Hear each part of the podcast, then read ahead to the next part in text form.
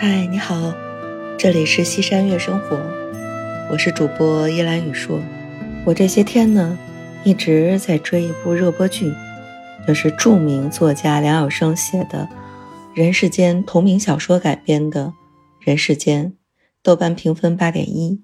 原来我以为只有像我这样的斜杠中年才会喜欢这种以年代剧为题材的热播剧。可是昨天晚上和部门的这个九五后的姑娘一起吃饭的时候，才发现原来九五后也非常的喜欢这一部热播年代剧，而且即便是他没有任何的生活经历，都被所有的这个剧深深的感动了。梁晓声实际上是我非常喜欢的作家，那他成名之后呢，他有几个特点，第一个他不愿意写畅销书。他曾经说过，他知道怎么样加入什么样的元素是可以写出畅销书的，但是我就不愿意这么干，特立独行吧。第二个，他只教大三，原因是他觉得只有读够足够多的文学作品，你才有资格欣赏和创作。你刚刚高考完，或者是大四准备考研的这个学子，你根本就不具备这个条件。第三个。就是他对寂寞的理解，就他觉得最大的寂寞便是没啥可回忆、丧失思想的习惯。就为什么这部年代剧啊，能够打动不是一个年代的，也无法体验那种年代感的九五后？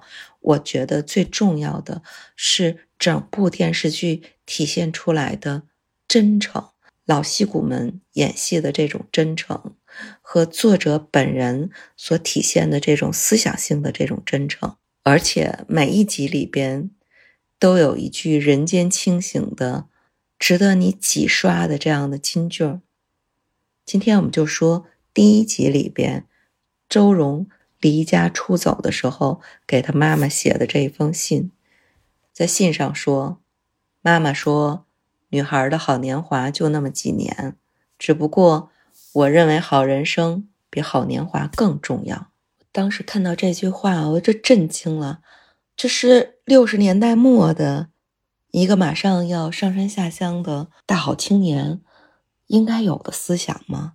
这思想太超前了，这一点都不输于我们现在九五后、零零后啊！坦率的讲，就好人生比好年华更重要。这句金句儿所体现的背后的这种思想认知。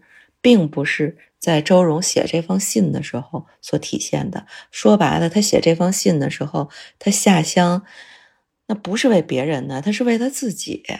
当然了，应该说十七八岁的周荣是真勇敢，也真年轻。他就是因为年轻，所以他才能为了他心目当中崇拜的这个诗人。所谓诗在远方，那是。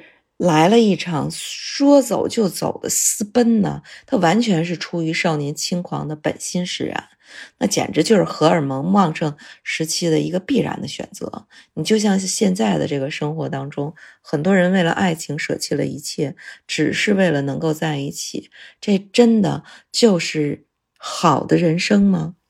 不是的，好人生对比所谓的。几年的好年华，它更多的是终极一生的这样的一个追求和选择，更多的是精神上的这样的一个信仰。虽然网上啊对这个周荣的评价简直就是一边倒，说他是一个精致的利己主义者，我觉得这种评价更多的是从传统文化里边对一个女人在家庭生活。婚姻爱情面前的模式化的一个定义，实际上从周蓉的这个人物角色塑造来看，她是一个有独立思考的现代女性的一个形象。比如说，她在金坝村坚守她支教的这个理想的时候，她想尽办法让更多的孩子，包括更多的女孩子来接受这样的一个教育。他在做大学教授之后，他怎么样在教学成果上对自己的学生尽最大可能的去负责任？在这个角度上来讲，他是成功的。另外，在婚姻不好的时候，能够及时止损，也没有活成一个你你死我活的祥林嫂的一个形象。就人生之豁达，是很多女性所不及的。在漫长的人生里边，去找到自己体面独立的生活，这是多么美好的理想！愿每一个女人都能拥有这样的生活。今天就说到这儿了。如果你喜欢我的节目，欢迎订阅、评论、转发。